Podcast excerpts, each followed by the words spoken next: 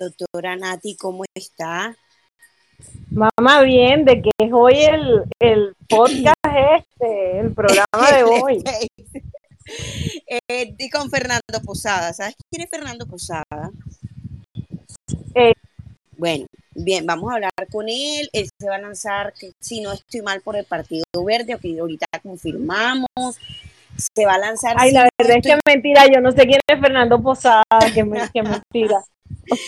Mira, mira, mira las. ¿Cómo es que es? Mira la, la, el TL de las opinadoras y ahí está la foto de Fernando. Ahí está Ah, la ya foto de ya Fernando. voy a ver. Sí. Mami, tienes música así, así, súper wow. Estoy, bueno, yo, como ustedes saben, yo no salí de colegio bilingüe, pero esos son los Tonight Tonight de Smashing. Fo- ¿Cómo que se llama? Tonight, tonight, tonight. Ay, Dios mío, a mí nadie me conoce, menos mal. Ay, Smashing Fernando Posada. Ay, Dios. Chao, chao. Me voy. Chao. Voy a terminar de escuchar mientras llega el, el co-host. Eh, eh, y bueno, a mí siempre me gusta comenzar antes porque siempre me gusta hablar de lo que pasó. Ya llegó Fernando. De lo que pasa, de lo que pasa en, en el país. Es la primera vez que un invitado llega tan temprano, Fernando. Quiero felicitarte por eso. ¿Aló?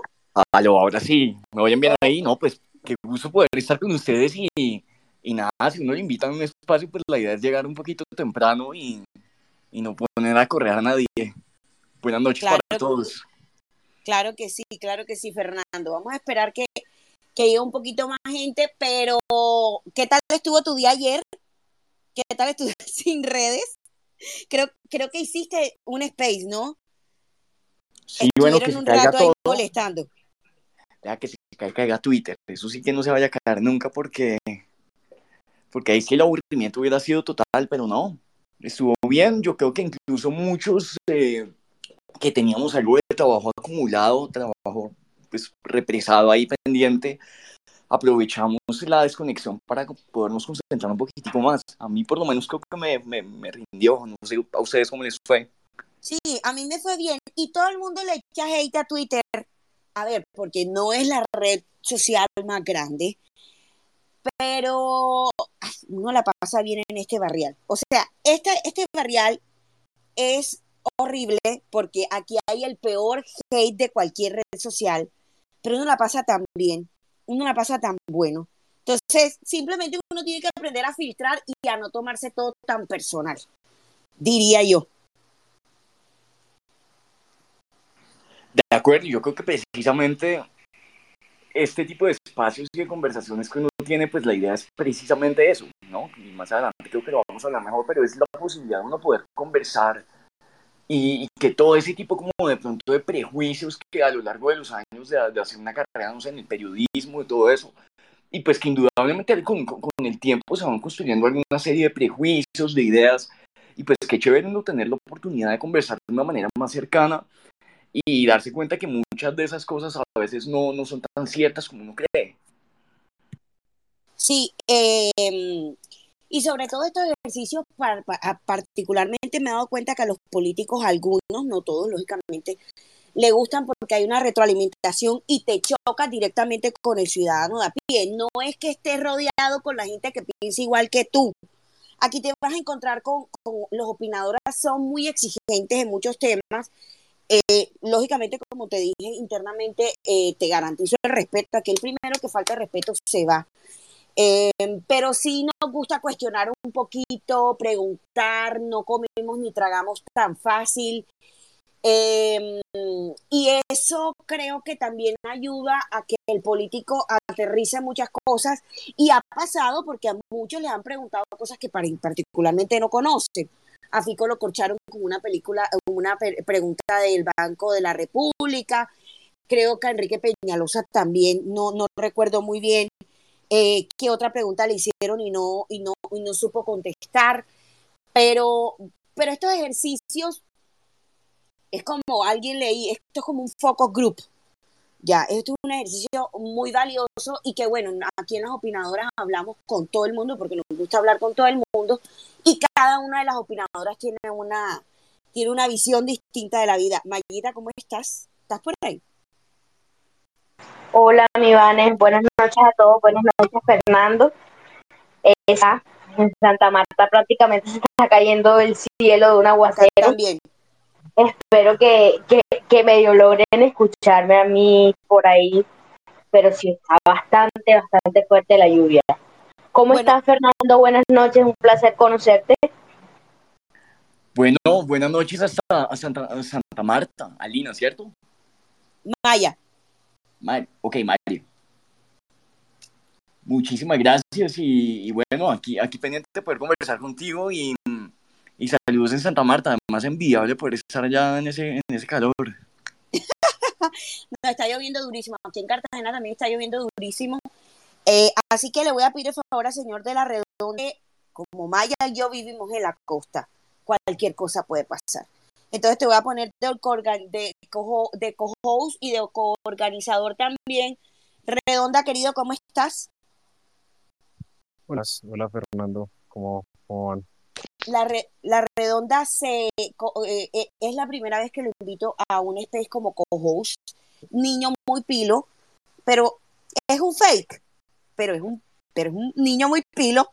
No, no sabemos el nombre, así que nada. Bueno, son las 8 y 28 de la noche. Em, un abrazo a todos los que ya están dentro del space. Vamos a comenzar ya en directo con el, eh, vamos a comenzar con el space. Y la primera pregunta, señora te hago la pregunta porque tú ya lo dijiste, nosotros todos estamos en la costa y cualquier cosa puede pasar. Así es. Y por X o Y motivo, aire se emociona quitándonos la luz. Afinia. Es, ah, tú eres afinia. Yo soy afinia. Ok, yo soy aire. Se emociona quitando la luz, como la redonda es coadmin, no, no se cae el space, ¿cierto? Esperemos que no. No, no se cae el space. Perfecto. Redonda, querido, ponte un poquito más el micrófono eh, pegadito porque no se te está escuchando casi. Ahora sí vamos a comenzar. Como saben cuáles son las reglas, los que van a pedir la palabra saben que este space va a ser grabado y después va a ser montado a Spotify. Eh, nada de groserías, un minuto por pregunta y ya Fernando, como se vaya sintiendo, nos dice, vamos, 20 minutos más, 30 minutos más, como él se va sintiendo. No hay hora como tal. Eh, ahora sí, Fernando, la primera pregunta comienzo yo y la primera es, ¿cómo te gustaría presentarte ante los opinadores? Bueno, esa pregunta nada fácil para empezar, pero bueno, para contarles un poco, eh, me gustaría a mí presentarme como un ciudadano colombiano muy normal en muchos sentidos, que ha venido haciendo una carrera en lo que tiene que ver con el periodismo, con el debate público, con la ciencia política y siempre muy activo en temas de política. Y mm, llevo ya como, ¿cuánto tiempo? Como casi nueve, ocho años en el en distintos espacios del periodismo colombiano, de la opinión pública, y cada vez más cercano a, obviamente, pues son, son, son, asuntos relacionados con la política, y desde luego que cada vez pues, más cercano a lo que tiene que ver con la participación democrática y los ejercicios más políticos, que termina pues muchas veces la carrera llevándolo a uno por allá. Me presento como eso, una persona que ha venido cada vez más cercana a lo que tiene que ver con la política, y como alguien profundamente fascinado por el mundo de la muy bien, pero ese es otro, otro tema. Que también se puede tocar aquí, así que no hay ningún problema porque aquí vamos a hablar de todo. No, nos vamos no pues hay un problema y es que si me ponen a hablar de música no me voy a desconectar nunca. no importa, no importa. Señora Redonda tiene una pregunta y se prepara Maya con una pregunta también. Eh, gracias, Vane. ¿Ahí se escucha mejor? Sí, señor. Perfecto. Eh, pues yo tengo dos preguntas, Fernando. La primera un poco más eh, de color y para conocerlo un poco más y tiene que ver con un hilo que subió en estos días eh, sobre pues la pérdida auditiva que sufrió cuando era pues joven. Creo que tenía 16 años, Fernando, si no estoy mal.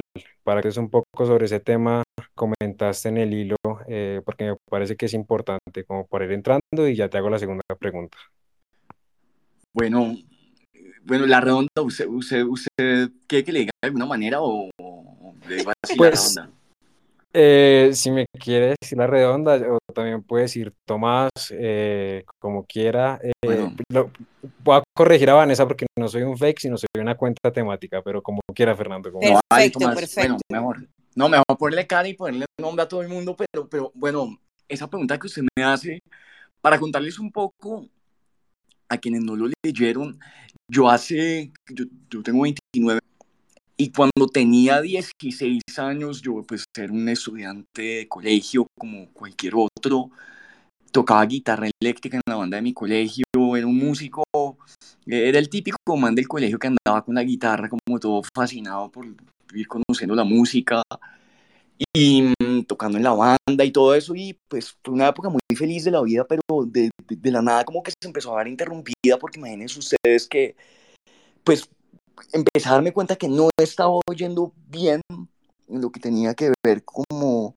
conversaciones cotidianas, como que de pronto no estaba oyendo con la misma claridad que los demás oían.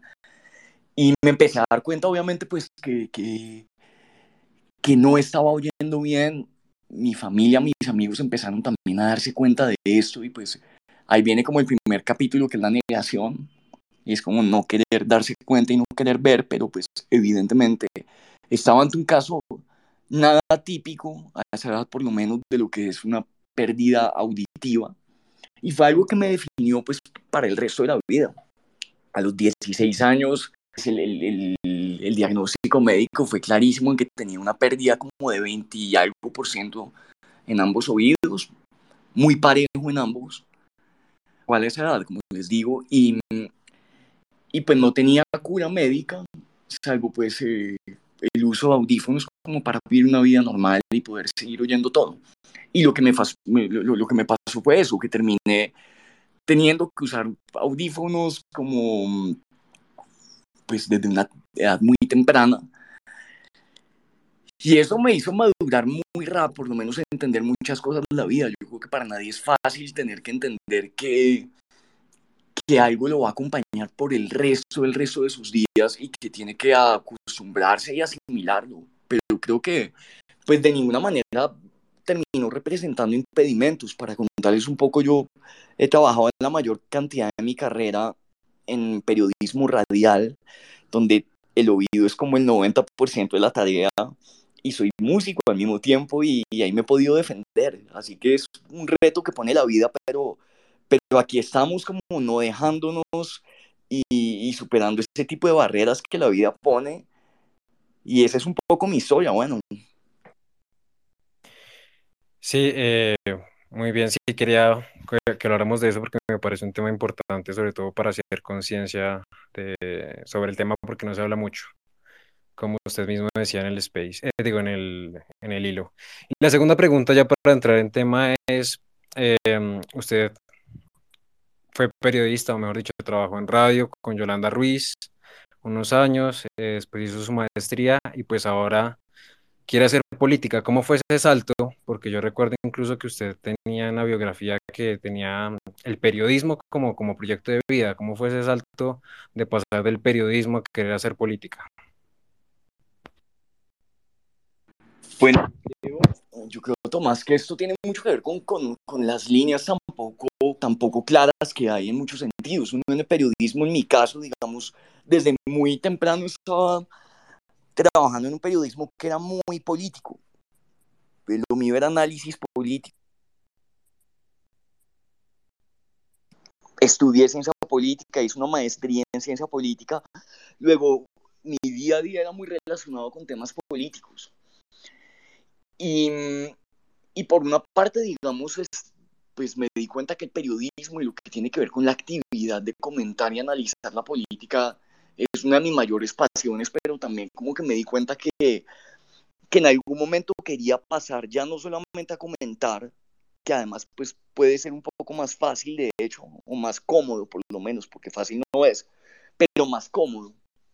Y que en algún momento pues quería eh, dar el paso hacia algo mucho más difícil, o por lo menos como la antítesis de lo que es la comodidad y es ya no ser la persona que, que, está ahí hablando y comentando, sino más bien la persona que tiene algún tipo de forma de participación en lo que tiene que ver con la toma de decisiones en la política. Yo creo que aquí pues, en Colombia y en el mundo muchos, muchos periodistas en algún momento dan un paso hacia la política porque pues han empapado mucho ese mundo, porque lo han entendido bien.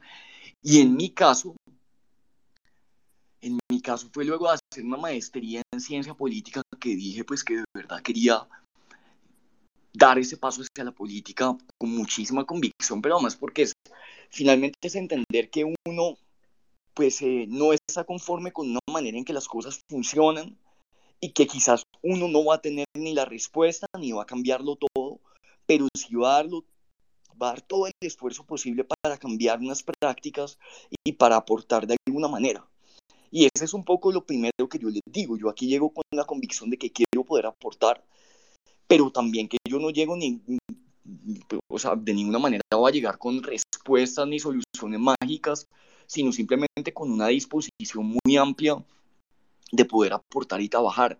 Pero aquí el que, el que llegue diciendo que tiene la respuesta mágica o la solución universal para todos los problemas, les está diciendo mucho cuento. Y yo creo que lo primero es ser muy honestos en que, en que aquí hay una tarea tremendamente compleja y lo que uno más tiene que poner es una disposición y un deseo pues de trabajar, Tomás.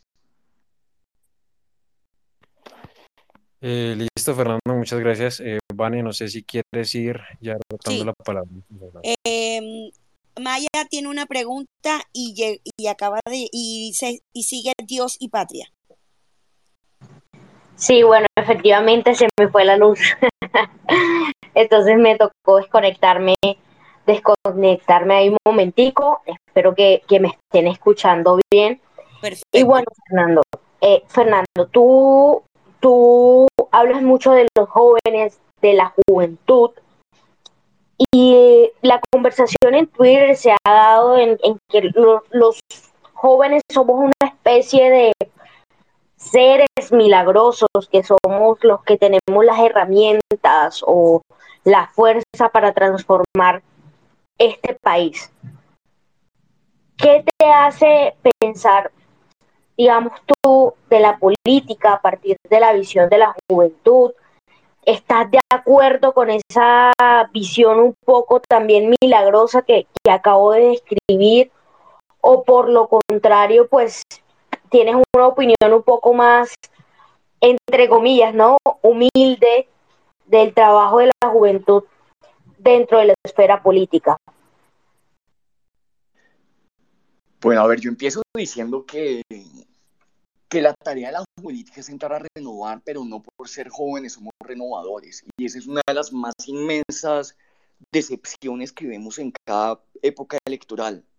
Que siempre cada época electoral viene con una promesa de renovación, promesa de juventud, y lo que terminamos viendo en muchísimas oportunidades es como jóvenes que, que llegan con esa promesa, muchas veces en campaña hacen lo contrario, es decir, no solamente no innovan, sino que repiten muchas estrategias y muchas formas que no deberían repetirse y que nosotros deberíamos, todo lo contrario, pues estar, estar viendo cómo podemos cambiar.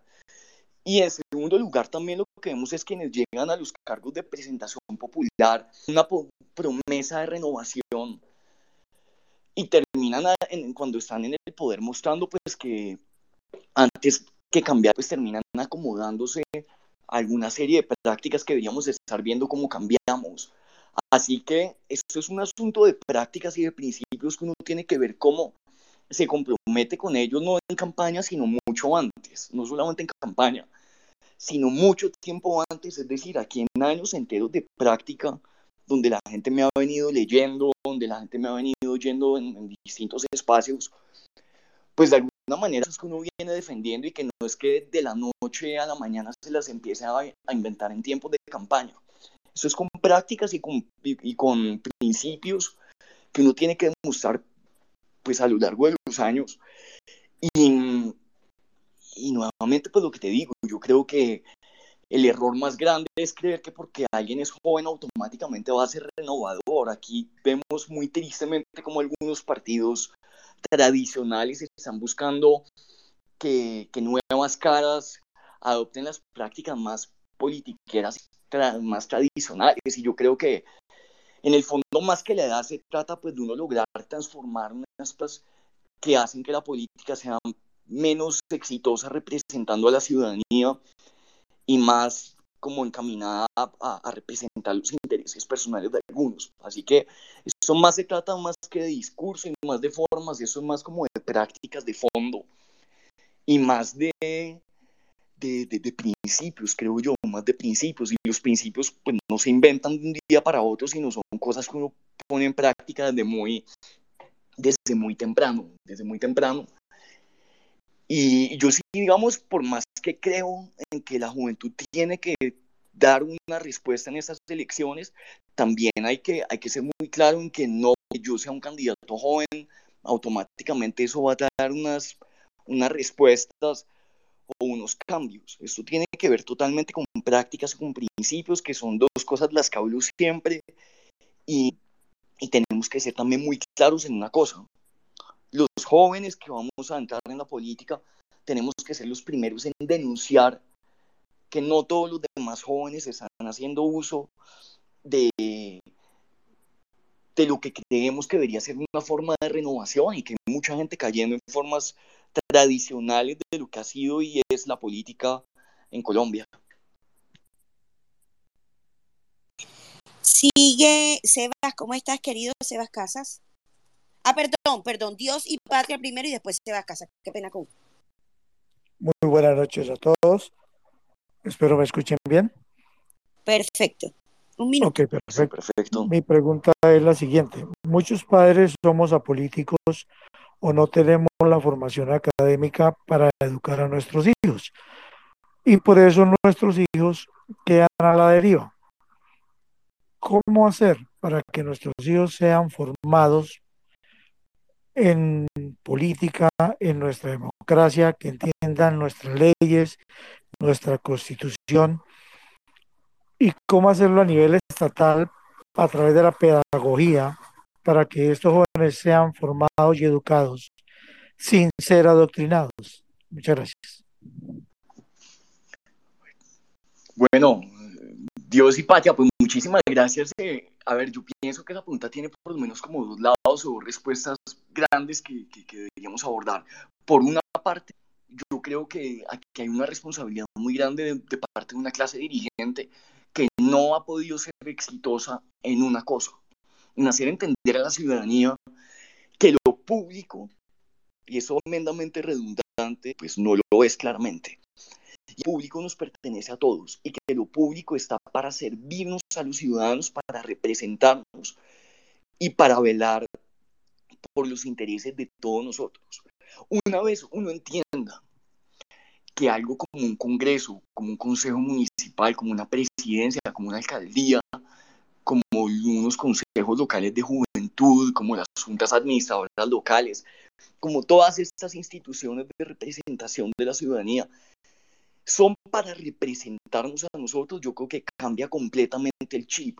Y lo difícil hoy en día es que, que, que una juventud y que una ciudadanía que está acostumbrada a ver escándalos de corrupción o está acostumbrada a ver políticos tremendamente contradictorios, tremendamente desconectados de la ciudadanía, pues lo difícil es darse cuenta que esos políticos en el fondo están ahí porque deberían representarnos.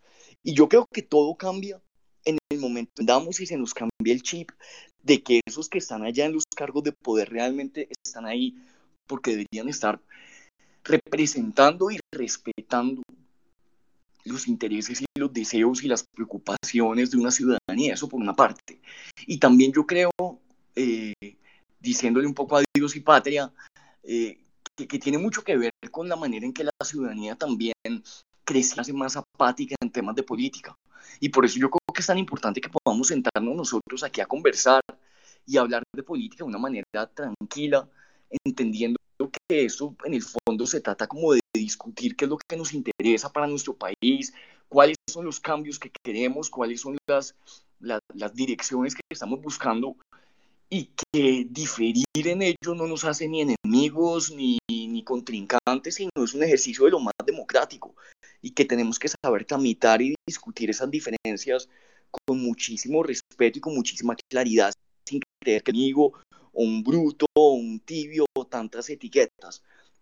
Yo creo en el momento en el que, en el que como ciudadanos entendamos esa esfera pública como un derecho y como casi un deber que tenemos todos, con unas prácticas democráticas como son el respeto, como son eh, el ofrecimiento de garantías para todos los demás a que puedan debatir en las mismas condiciones, pues en ese momento vamos a poder entenderlo, que, que, lo público es nuestro y que el interés por la política va mucho más allá de simplemente que nos fascine debatir temas de partidos y temas de política, sino que es porque es algo que está realmente relacionado con nuestro futuro. Pero le repito una cosa, yo creo que eso también tiene mucho que ver con, eh, con la incapacidad de una clase política, o no sé si incapacidad, o es más bien el deseo, el deseo de alguna manera determinado de que una ciudadanía pues no se interese por los temas políticos, ¿sí? Aquí tenemos que vencer la apatía en todas sus formas. bueno, eh, ahora sí, Sebas Casas, querido, ¿cómo estás? Buenas, buenas noches para todos, buenas noches para Vane, para Fernando. Em, apenas vi que, que, iba a estar Fernando aquí en, el espacio de las opinadoras, dije, no, tengo que estar ahí por, por un, más bien una, una afinidad personal a, a, a, a, Fernando en su forma de, forma de análisis. Yo lo conocí o lo empecé a escuchar en, en RCN y y desde ahí me pareció una persona muy pila y mi pregunta va encaminada a lo que estaban hablando hace un momento y es por qué lanzarse como a esto de, de la política, por qué darse una oportunidad desde la política y servir en lo público. Que ver un poco la efervescencia de lo que vivimos en, en estos meses pasados de las movilizaciones sociales, tuvo que ver un poco profesional, política, desde lo público, ¿qué, qué, qué lo llevó a eso? Y si las redes sociales un poco tuvo que ver en ese activismo eh, desde la opinión que tiene Fernando aquí en Twitter. Sebastián, primero que todo, muchísimas gracias y, y de verdad que, que me alegra lo, lo, que dice el comienzo, además porque sé que usted la está rompiendo con toda también en radio y esa creo que es la mejor escuela que uno puede haber tenido. Como, como les contaba al comienzo, yo esa carrera en el periodismo, pero siempre metido en temas de política, estudiando la política y dedicado pues a esto que a quienes nos apasiona es un universo completo que es el entendimiento tanto de lo teórico como de lo práctico de la política. ¿Por qué meternos en esto? Yo creo que hay un lado, digamos, que uno sí tiene que, que entender que está ahí y es que uno sí, el solo hecho de, decidir meterse en la política, pues tiene algo de, algo de ego que no se puede negar y que de, lo que tenemos que hablar. Y creo que eso lo decía Alejandro Gaviria que es honestidad y yo estoy completamente de acuerdo con él en ese sentido. Pero también yo creo que es una realización que uno ha llegado a, a tener un entendimiento de cómo funcionan algunas cosas y que hace que uno sea o crea ser eh, idóneo para poder proveer alguna forma de respuestas y de soluciones a los problemas que enfrenta el país. En mi caso, pues, fue luego de estudiar una maestría supremamente intensiva en asuntos de política, de empaparme por muchos años de lo que tiene que ver con la política colombiana, pero también de participar mucho, sobre todo en mis años de estudiante en campaña política. Yo he estado muchos años en distintas campañas, participé muy activamente, por ejemplo, en la campaña por el CIENE plebiscito, por el proceso de paz. Y todo eso como que me hacía pensar que en algún momento yo iba a tener que dar el paso hacia la política. Pero eso sí le digo una cosa. No sé ustedes, pero cuando uno estaba en el colegio, uno siempre tenía un compañero que decía que quería ser presidente de Colombia. Sí, yo por lo menos nunca fui esa persona que decía que quería ser presidente, ni lo soy ahora, ni soy la persona que cree que, que quiere dedicarse toda la vida a la política. En cambio, lo que yo sí creo es que la política requiere de personas interesadas en lo público que den un paso por un tiempo hacia allá, que entren, que sepan cuándo llegar y muy importante también, Sebastián, que sepan cuándo irse. Y en mi caso, pues yo tengo claro que a mí no me interesa hacer una vida completa por allá dentro de 40 años todavía votando un discurso en plaza pública. Creo que uno tiene que ser muy claro en la política, en que sabe cuándo va a llegar y cuándo se va a ir.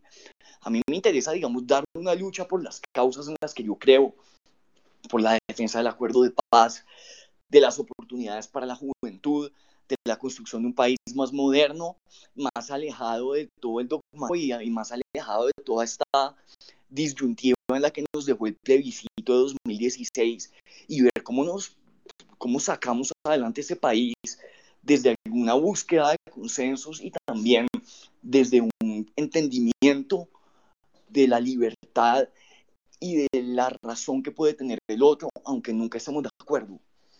Y creo yo que eso es lo que nos va, o lo que nos puede sacar adelante si decidimos todos como país pues avanzar por ese camino en vez de quedarnos eternamente pues en la pelea en la que estamos sumergidos hoy por hoy. Eh, Sigue, eh, di, redonda. Sí, no, eh, Fernando, te iba, te iba a, a, preguntar algo con respecto al papel de la política, eso porque siento que muchos ven a los políticos como gente que pues llega al Estado para, pues en muchos casos robar o perseguir como intereses propios sin intereses colectivos. Tú punte y si quieres con alguna propuesta que quieras eh, liderar y abanderar desde el Congreso, ¿cómo crees que el Estado puede contribuir al desarrollo del país? Bueno, Tomás, esta pregunta es bien amplia, pero a ver, yo creo que, a ver, el, eje programático que estoy trabajando para lo que quiero hacer y lo que quiero trabajar en, una campaña y en un eventual escenario de representación popular está encaminado en una serie de, ejes temáticos, muchos de ellos construidos en torno a, a, a, lo que son las oportunidades para la juventud. Y las oportunidades principalmente están construidas en lo que tiene que ver con oportunidades laborales, educativas, profesionales y culturales. En ese sentido, yo creo que hay que trabajarle muchísimo, especialmente en ese momento. Les voy a decir temas en los que me quiero concentrar mucho eh, para ponerlos a su consideración y si me quieren preguntar por alguno de estos. Creo que, por ejemplo, la juventud colombiana está enfrentando un escenario en el que tenemos miles, pero decenas de miles de jóvenes colombianos que están trabajando gratis bajo figuras como son, por ejemplo, la práctica eh, profesional en entidades del Estado colombiano. Entonces, a, su pregunta, Tomás, ¿cómo el Estado colombiano podemos lograr, digamos, que, que, que, que se prese más para el progreso, por ejemplo, de la juventud puntualmente? Yo creo que es teniendo un Estado que sea un mejor empleador. Y eso implica que, por ejemplo, tengamos dos campos en los que queramos actuar frente al Estado colombiano en su relación con el empleo de jóvenes. Número uno, como así que el Estado colombiano tiene en sus filas decenas de miles de jóvenes empleados trabajando y cumpliendo horarios completos sin sueldo bajo la figura de la práctica profesional el Estado colombiano no puede seguir poniendo jóvenes a trabajar con horarios completos eh, sin, sin, ganar ni siquiera un subsidio de transporte. Eso es ilógico, pero sobre todo, pues no está ayudando ni a, ni a dinamizar la economía ni a crear. Y vamos también a hablar de otro tema muy importante, y es una de las figuras de contratación más frecuentes de la juventud colombiana, sobre todo en el Estado colombiano, que es un campo pues que emplea a muchos jóvenes en Colombia, y es la figura de la contratación por prestación de servicios, que es concebida como una figura para contratar a, para contratar una persona que va a prestar unos servicios puntuales, pero eh, imponiéndole un horario completo, eh, una, también una jerarquía completa, pero en cambio con una precarización unas condiciones laborales que, que además ha permitido que el Estado tenga unas nóminas paralelas, politiqueras, y a eso hay que ponerle totalmente la lupa, a ver cómo el Estado colombiano deja de ser un espacio eh, que genera malas condiciones laborales y de empleo para la juventud colombiana. Pero Fernando, yo, yo quedé un poquito, qué pena, sigue el hacker, pero eh, me genera una, una suspicacia aquí. Eh, hablas de tratar de que el Estado colombiano sea el mayor creador de empleo para los jóvenes. O sea, entiendo, entendí bien. No, realmente no me refiero a que, a que el Estado se convierta en el mayor empleador, sino que los empleos que, que, que, hoy en día crea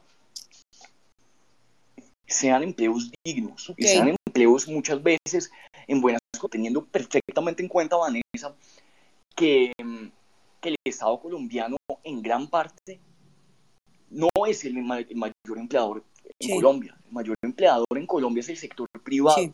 Y un sector que está profundamente creciendo, que es otro campo del que tenemos y al que le quiero trabajar mucho, que es el campo del emprendimiento. Y por ejemplo, el emprendimiento en redes sociales, que es uno de los campos donde más jóvenes hoy en día se están empleando. ¿Cómo creamos oportunidades para que los jóvenes tengan más opciones de emprender y que en los primeros cinco años de emprendimiento las empresas que crean no se, digamos, eso, eso se llama el valle de la muerte en el emprendimiento, que son esos primeros cinco años, para que una empresa sea exitosa, pueda funcionar y que el Estado no se convierta en un enemigo del funcionamiento de esas empresas. Ok. Humberto, querido, ahora te llamas Humberto. Hacker, querido, ¿cómo estás? Adelante. ¿Qué tal? ¿Cómo están? Saludos, a, eh, gracias por dejarme participar.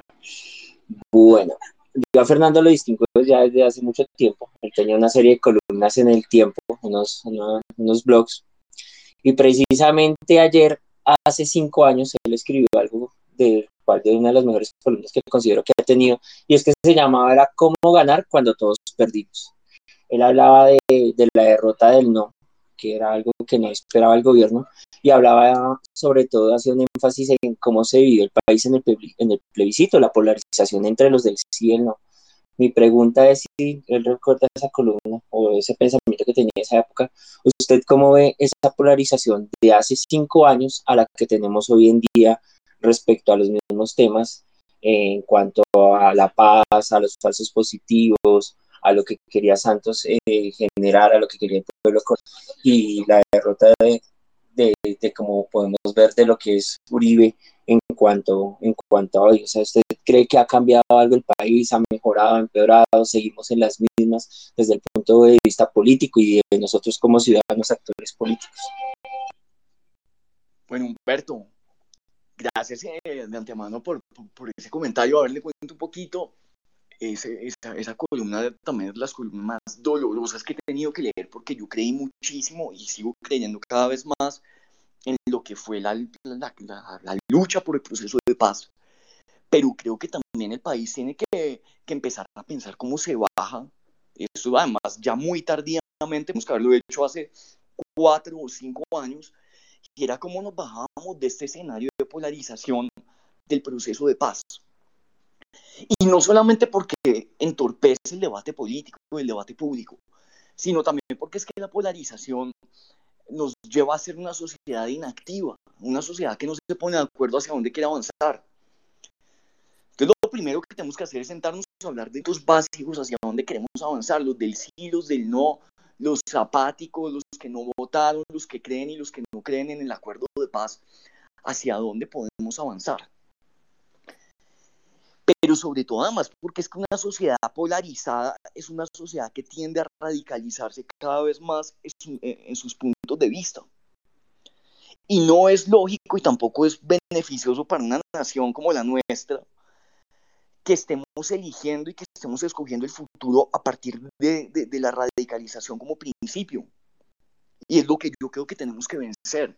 Aquí tenemos que darnos cuenta que más allá de ese sí, más allá de ese no, hay muchísimos puntos medios, puntos de encuentro y nuevas alternativas en la política que tienen que pensar cómo van a reconciliar esas dos miradas, pensando que el acuerdo es tal vez la política pública más ambiciosa de los últimos 50 años en Colombia, pero que también tenemos que dar un debate muy profundo sobre cómo podemos reconciliar a una nación.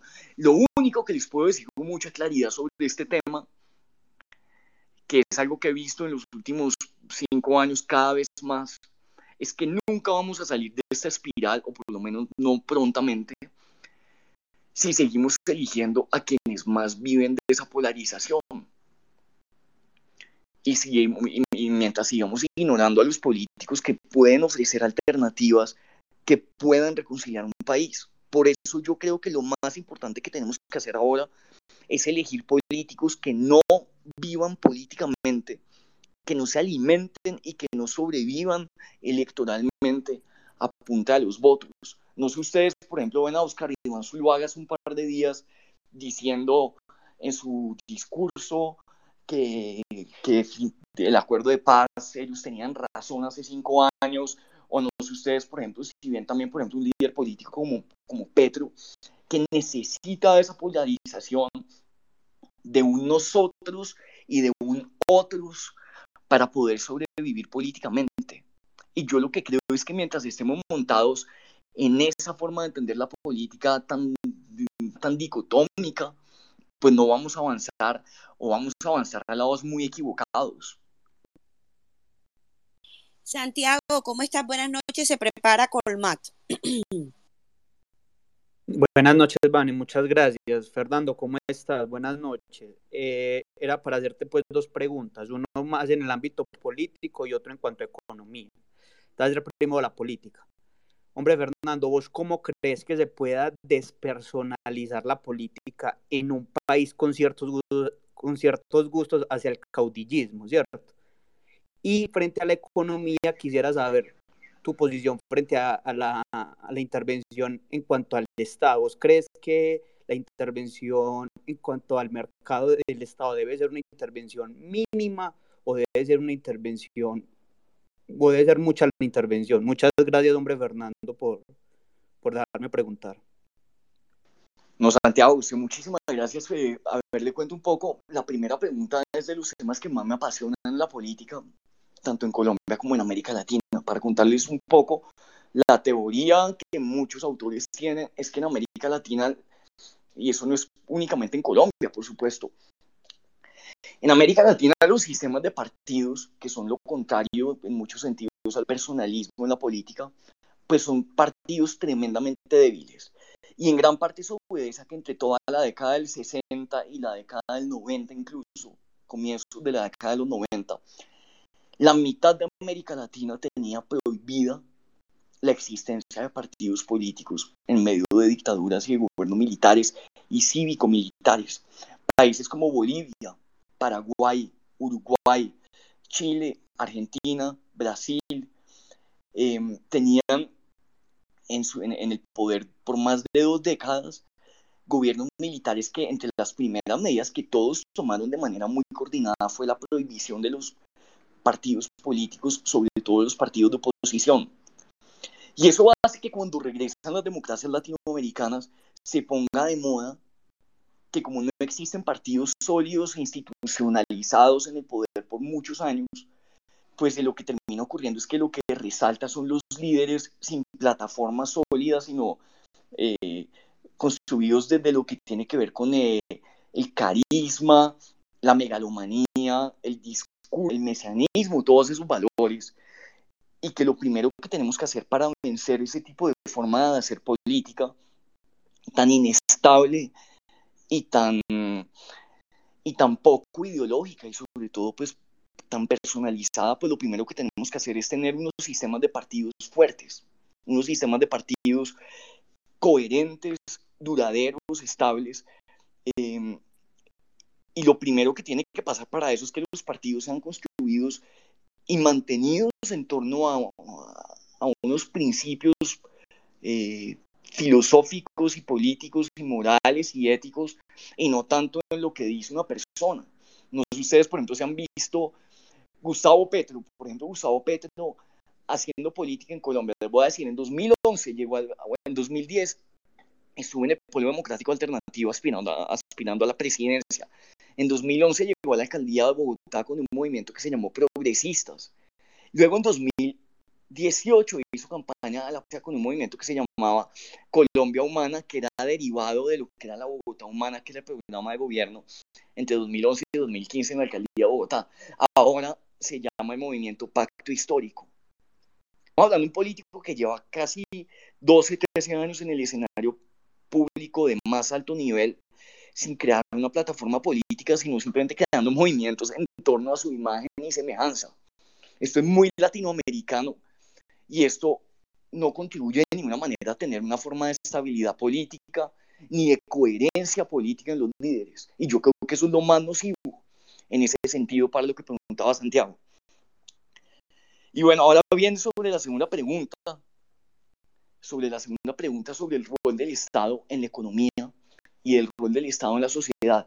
Yo creo en un Estado que garantice los derechos de todos sus habitantes y los derechos, además los derechos entendiendo como un conjunto de valores del siglo XXI, es decir, esos son derechos cada vez más amplios, cada vez más políticos, cada vez más desde la diversidad y que sea un Estado que tenga la capacidad para dar unas luchas modernas, como cuáles, como por ejemplo la erradicación de la pobreza, como cuáles, como la garantía del respeto de los derechos políticos, de, los derechos humanos de todos sus habitantes. Y eso implica un Estado fuerte, pero un Estado a la misma vez que sea un, Estado respetuoso de todas las libertades y derechos individuales de sus ciudadanos. Estoy muy pensando como en lo, que ocurre en el estado en el estado de bienestar en Europa posterior a la Segunda Guerra Mundial, que es un estado cada vez más fuerte en su capacidad económica. Esto no es un estado del siglo XIX, un, estado del siglo XX temprano, sino son estados cada vez más con la capacidad económica de mejorar y de transformar la realidad de sus habitantes. Pero para eso necesitamos también que sea un Estado que permita una economía muy dinámica, una economía con mucha libertad, Estado que no termine haciendo lo que tanto ocurre aquí en Colombia, y es que entorpece y hace mucho más difícil el emprendimiento y la creación de empresas. ¿Cómo va usted a tener un Estado que quiere tener un gasto social tan amplio para arreglar todas las brechas y solucionar todos los problemas de raíz, si al mismo tiempo es un Estado que está haciéndole la vida imposible a quienes están buscando dinamizar la economía. Así que yo creo profundamente en un Estado que logre un equilibrio entre el gasto social, entre la priorización de la solución y la respuesta a los problemas más, más, importantes de sus habitantes en el siglo XXI. Y a la misma vez un Estado respetuoso y garante de las libertades económicas. Se prepara nuestro amigo Colmat. Adelante, Colmat. Buenas noches, Fernando. Buenas noches a todos. Ah, perdón, sigue Tatiana después de Colmat. Qué pena. Buenas noches a, todos los, opinadores. Fernando, eh, primero quiero decirte que, en parte, ¿sabes? Admiro algo de ti, admiro tu, buena actitud incluso ante las críticas, ¿sabes? E, eso gracias. E, eso, eso sí tengo, que decírtelo. Te cuento que yo, yo disto mucho, muchas veces de la forma en que en pensar tuya, pero siento que siempre tienes una buena actitud y eso en Colombia es de remarcar. Lo siguiente que te voy a preguntar y a decir, que quiero que quede constancia que te lo pregunto como votante del sí, como una persona que hace cinco años creyó que, pues, hombre, démosle una oportunidad a, la paz. veamos cómo nos va en ese sentido. Fernando, en cinco años, eh, lo que he visto yo eh, del, del proceso de paz es que primero que todo, la primera mentira, tenemos asesinos impunes en el Congreso sin pagar un solo día de cárcel, cuando en, cuando en propagandas de televisión que era falso que eso iba a pasar.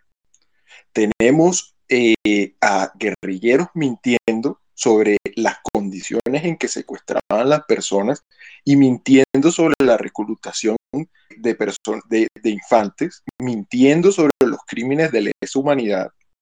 No tenemos en cinco años una condena relevante que diga, wow, lo condenaron por, por, por pertenecer a la FARC y lo, inhabilitaron políticamente. La cantidad de dinero que reportaron la FARC eh, con, después de toda una vida eh, traqueteando fue ridícula. Es una cantidad absurda que no va a alcanzar ni para, ni para reparar ni la décima parte de personas que, que, que, el Estado va a pagar y van a salir de nuestros impuestos. Y, pa, y, de, y ñapa se ríen de nosotros con un homenaje al mono Jojoy. Eh, hace poco orgullosos de lo que fueron y de lo que han sido, sin mostrar una sola seña de arrepentimiento. Fernando, yo te, la primera pregunta es, ¿no, ¿no te parece que primero hubo muchas, muchas mentiras de parte del sí y que el, proceso ha demostrado ser un fracaso? Bueno, pues yo, yo, yo, arranco con el primer comentario porque me, me, me, hizo pensar algo y es, a veces en el debate público la crítica es, pero absolutamente impía, absolutamente eh, sin ningún tipo de respeto en muchos casos, eh, absolutamente violenta. Y hay un punto en el que uno tiene que aprender a, a, no dejarse afectar por eso y a, y a y a continuar la labor en la que sea que uno esté sin dejar que esos comentarios agresivos, incluso también cuando la crítica es mucho más constructiva, pues también eso puede doler y se trata pues uno de tratar de aprender lo máximo posible de esa crítica sin dejar que eso nos dañe el día y sin dejar que eso nos, nos baje de, de los deseos por trabajar y por aportar desde el campo que sea que estamos trabajando. Así que gracias por eso. Y yo, yo continúo un poco con, el, con, el, con la lectura de paz, porque yo sí comparto varios de sus puntos. Primero que todo, porque yo creo que un gran error sobre eso último que usted decía, que indudablemente en, en, ambos sectores de lo que fue el plebiscito se dijeron no solamente mentiras, sino también muchas verdades a medias, en la medida en que un debate sobre el futuro de un país, un debate ético, un debate electoral. Y eso llevó a que, a que se convirtiera más que todo en un debate de estrategias, de persuasión, y no en un debate que era lo principalmente necesario hablar en Colombia, que era de cómo esto iba a mejorar las vidas de los colombianos.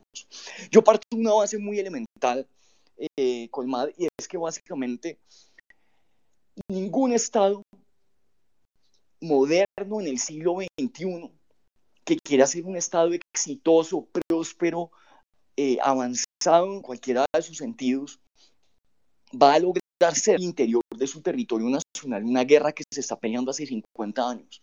Hay quienes entonces dicen que no es una guerra, sino una lucha contra el terrorismo. Llamémosla como queramos. No es efectivo, no es estratégico, no es inteligente para un país mantener indefinidamente una guerra si queremos salir adelante. Ahora, si no queremos salir adelante y queremos quedarnos eternamente peleando, pues vaya y venga entonces.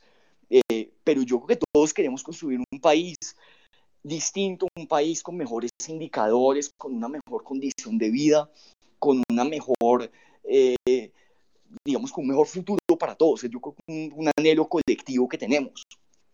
Y lo más importante ahí es solucionar unos problemas de, de, de base como la existencia de un conflicto armado.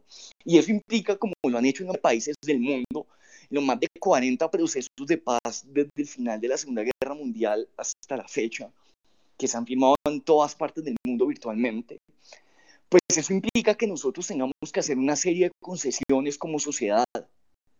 De hecho, ahora que usted me dice, por ejemplo, la participación de las FARC en el Congreso, es doloroso, es muy doloroso, pero yo los invito a ustedes a que, por ejemplo, lean en, ejercicio comparativo lo que en otros procesos de paz del mundo se le ha dado a guerrillas, a la UNITA de Angola, por ejemplo, que es uno de los casos más emblemáticos, son procesos de paz en Sri Lanka, en Irlanda del Norte, en todos estos procesos de paz históricos que se estudian desde la ciencia política, ustedes se dan cuenta que hay casos en Angola, en el Congo, donde se les termina dando a las guerrillas participación en el gobierno ejecutivo. Eso aquí se hizo en 1990 con el M19, que se les dieron ministerios o también que se les den vicepresidencias, embajadas a, a grupos armados.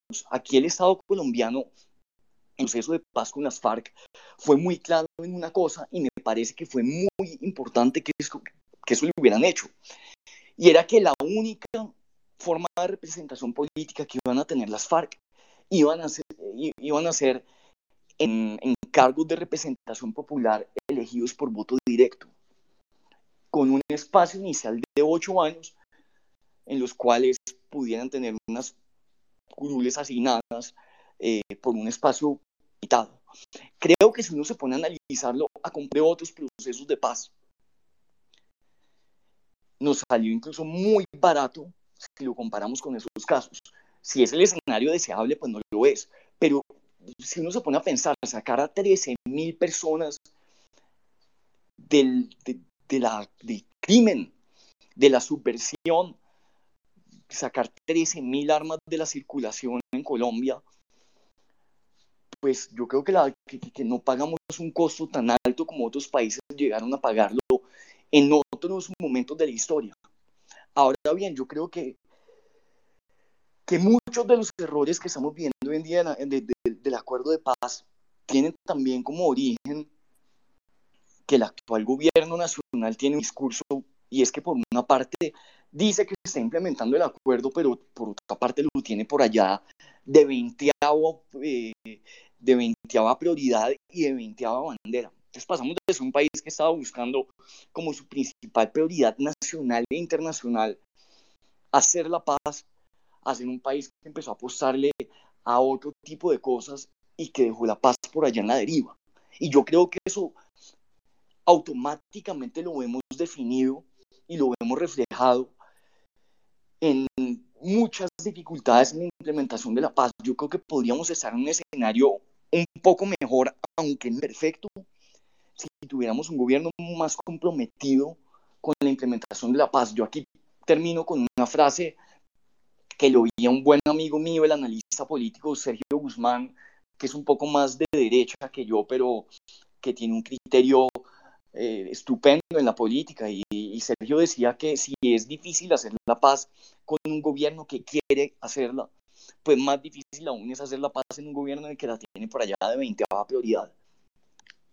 Fernando, eh, perdón, eh, la, segunda pregunta y curioso, me quedo de tu respuesta que al menos admitas que hubo mentiras de ambos lados, porque no sé por qué en el argot popular ha quedado que solo se utilizaron mentiras de un lado, del lado del no. No, no sé por qué ha quedado así, pero dices tú que éramos un país éramos un país buscando que teníamos como prioridad la paz. Fernando, te recuerdo, en el plebiscito ganó el no. Estrategias o no, en el plebiscito ganó el no. No ganamos, ¿sabes? Entonces, a, Iván Duque, en, de las pocas promesas, porque yo no fui votante de Duque, yo no soy el votante del Centro Democrático, de sus pocas promesas, incumplidas, por cierto, fue, fue terminar con el proceso de, paz, porque, no estábamos de acuerdo con el acuerdo porque la voluntad popular fue decir, no, no estamos de acuerdo con ese acuerdo. Y el presidente en uno de, sus muchos incumplimientos no lo ha dicho. Fernando, yo la, otra pregunta que te quiero dejar pensando es, Fernando, si, si por ejemplo un candidato, le tiras duro al uribismo del petrismo o al menos a las polarizaciones, si un candidato de esos partidos, eh, ahora en, 2000, en 2022, queda electo y, y, de repente se saca un plebiscito y dice que quiere reformar la constitución y resulta que el pueblo está en contra y, y aún así sigue, con, y sigue, sigue adelante con su decisión. Fernando, ¿no crees que lo, le dirían dictadores con toda la razón del mundo? Entonces yo te pregunto a ti, por qué los medios se callaron tan, de manera tan horrible y parcializada sobre el mayor atentado a la historia de nuestra democracia, que fue desconocer la voluntad del pueblo en un plebiscito. Muchas gracias. Gracias, Colmat. Se prepara Tatiana. No sé si Fernando quiere responder algo. No, yo, yo, yo, comparto y yo entiendo muy bien la, la, incomodidad de muchos sectores del, del, país que votaron por el no y que sienten hoy en día que, que, que les fallaron a su decisión democrática. Yo lo que intento recordar con todo esto es que también hubo una jornada de negociaciones muy ambiciosa el acuerdo al que le dijeron que no fue un acuerdo que fue derogado. El acuerdo al que le dijeron que no, no está vigente hoy. Lo que hace el gobierno nacional es decir, bueno, ya tenemos una guerrilla desarmada, vamos a sentarnos a negociar con todos los sectores del no. Vamos a tener en cuenta una serie de miradas y de premisas que ellos están buscando. Al no no le interesó mucho participar en esas jornadas de negociación de recuerdo y, y pues no hubo mayor consenso y eso terminó siendo negociado luego en el Congreso de la República, teniendo en cuenta pues que además muchas de las miradas y los puntos de vista no sí fueron tenidos en cuenta en, un segundo acuerdo de paz. Y eso fue tramitado por otra manera, digamos que fue desde el Congreso de la República con el aval de la Corte Constitucional. Y yo creo que la historia es mucho más compleja que simplemente creer que, que se impuso una decisión sobre una voluntad popular, porque aquí sí hubo un diálogo, aquí sí hubo una jornada de negociación, aquí sí hubo... Perdona, Colmat, por favor. Perdón, pero es que él no puede decir que no se impuso, Fernando, hubo unas elecciones y no ganó. El, el gobierno, el presidente se tomó la atribución que no tenía para, para hacerlo. Y escribió otro acuerdo de paz. Le recuerdo que eso duró una serie de dos meses reescribiendo el acuerdo de paz, negociando con muchísimos sectores que inicialmente no habían participado, que no habían avalado el acuerdo de paz, que fue referendado por el Congreso de la República, que pues que debemos pues tener más o menos claro que es el espacio donde está representada la legitimidad y la, la voluntad de una ciudadanía colombiana.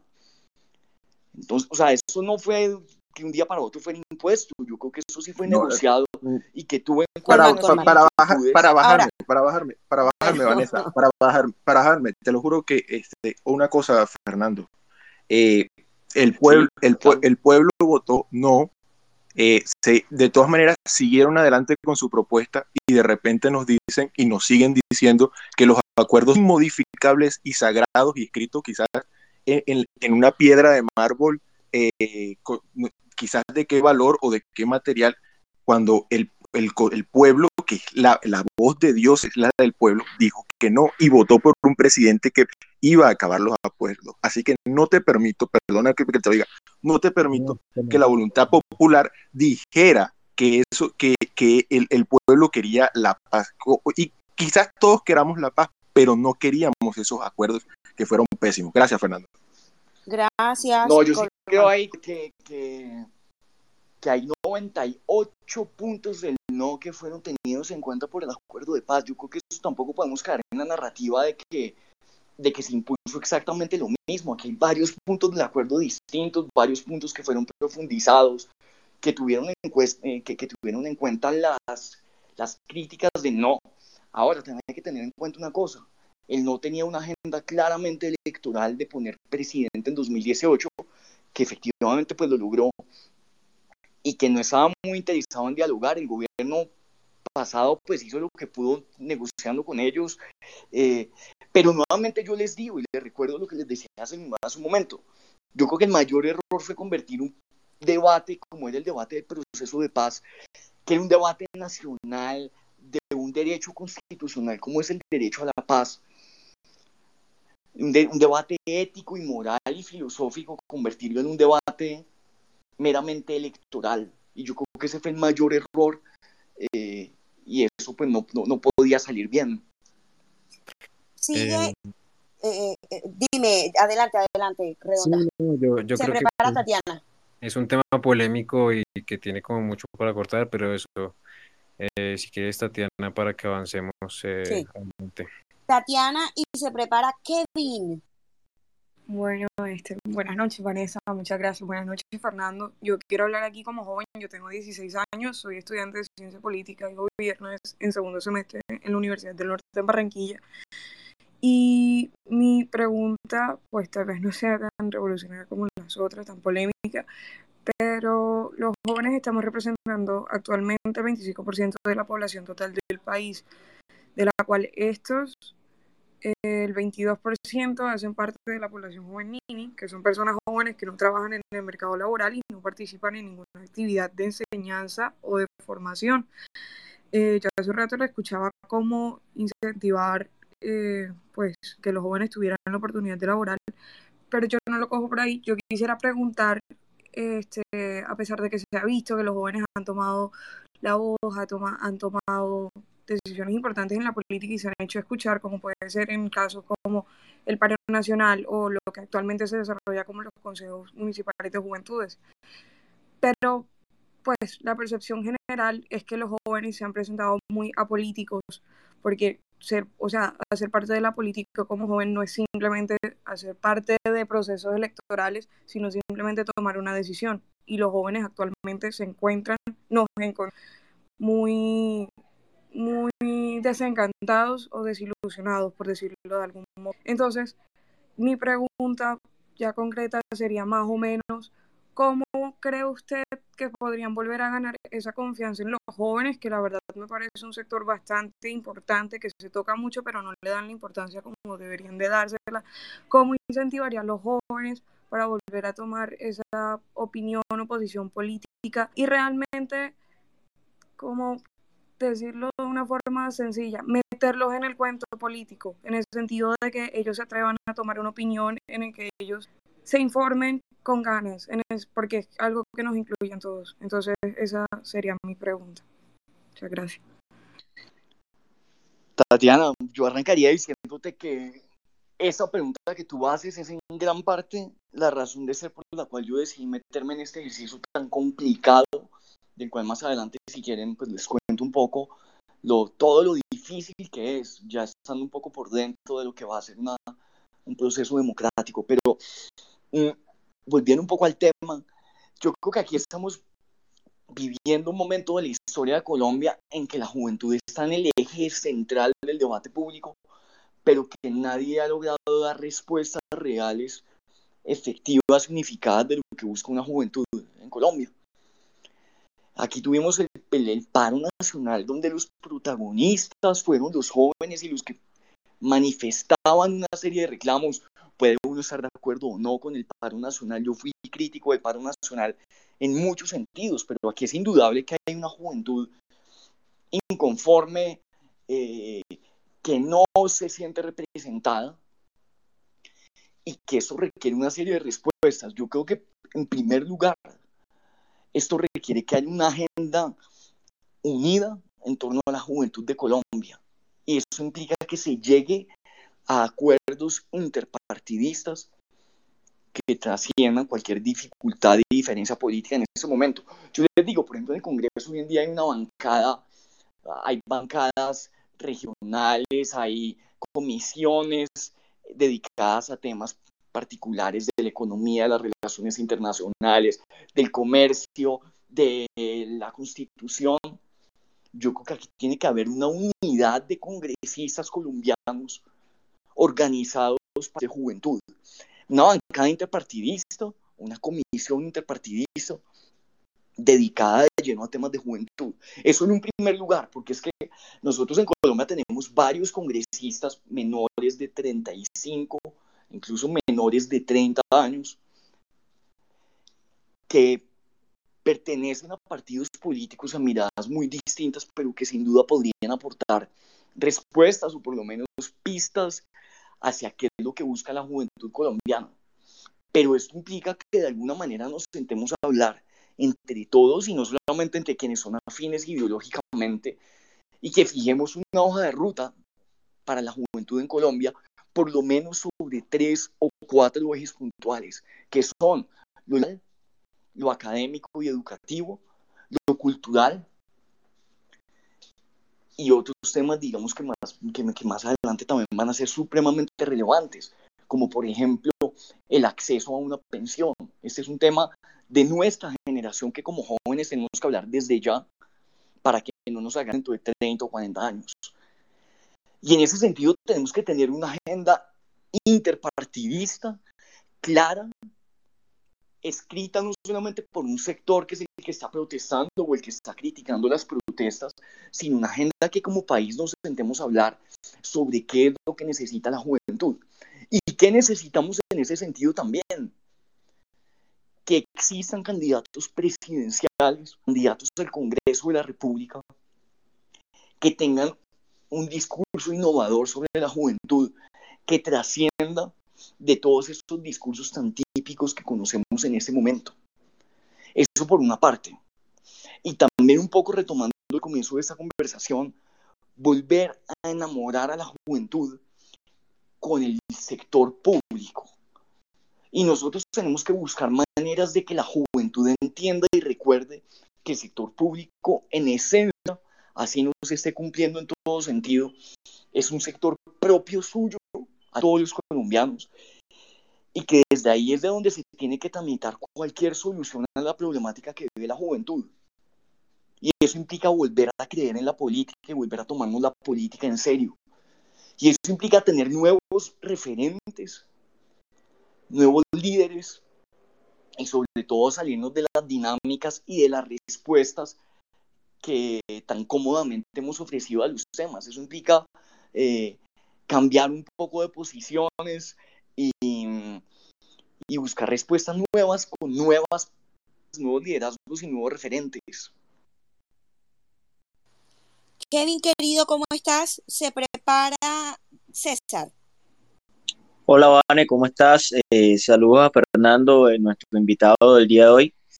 Eh, Fernando, eh, yo te quiero comentar un poquito sobre todo este tema de estas, de estas macro conversaciones nacionales por un, como que dice, por una mejor sociedad.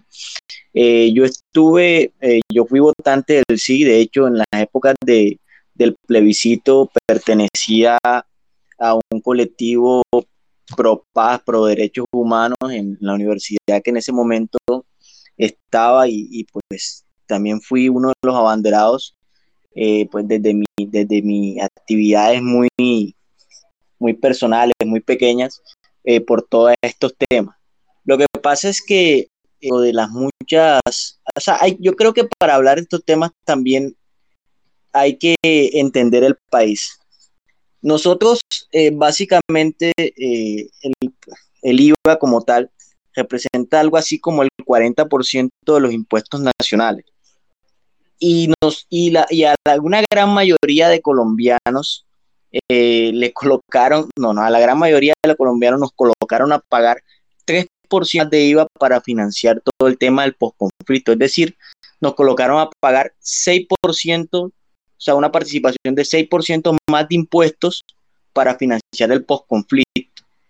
Entonces, ¿a qué viene esto? Básicamente, eh, le dijeron a toda Colombia de que iba a haber un postconflicto, de que iba a haber todo un proceso eh, para avanzar como país y demás, y después le pasaron la factura, eh, la, la, FARC nunca colaboró con nada de esta factura, eh, le hicieron, eh, nos presentaron una declaración de bienes irrisoria. De hecho, se burlaron de la doctrina internacional eh, sobre cuántas armas hay por, por guerrillero, que más o menos es un promedio que vienen manejando institutos como los de Claudio Josín en España. o sea, es decir, no entregaron todas las armas y entonces esa ciudadanía descontenta fue la que salió a las urnas en 2018 y reclamó porque básicamente hicieron una amnistía, una amnistía, la amnistía más grande de pronto en Latinoamérica en los últimos tiempos, que además nos tocó pagar. Es decir, pagamos por algo que no terminó siendo un proceso de paz serio, que terminó siendo todo un proceso de impunidad y no hay ninguna conversación de cuánto le cuesta los caprichos políticos al presidente de turno eh, eh, a un país como tal. Y entonces luego salen en muchos comités burocráticos a hablar de derechos y derechos y derechos, pero ¿quién los paga? Es la conversación que de pronto yo propongo el día de hoy. Gracias. Gracias, querido. Tú como siempre contando con datos. Adelante, em, Fernando. Bueno, yo arrancaría diciendo a Kevin, yo tengo un muy distinto al de a, lo que es un proceso de paz en muchos sentidos. Y yo creo que lo que vino después, inmediatamente y durante la firma del acuerdo de paz en materia de inversión internacional, de recuperación de la imagen internacional de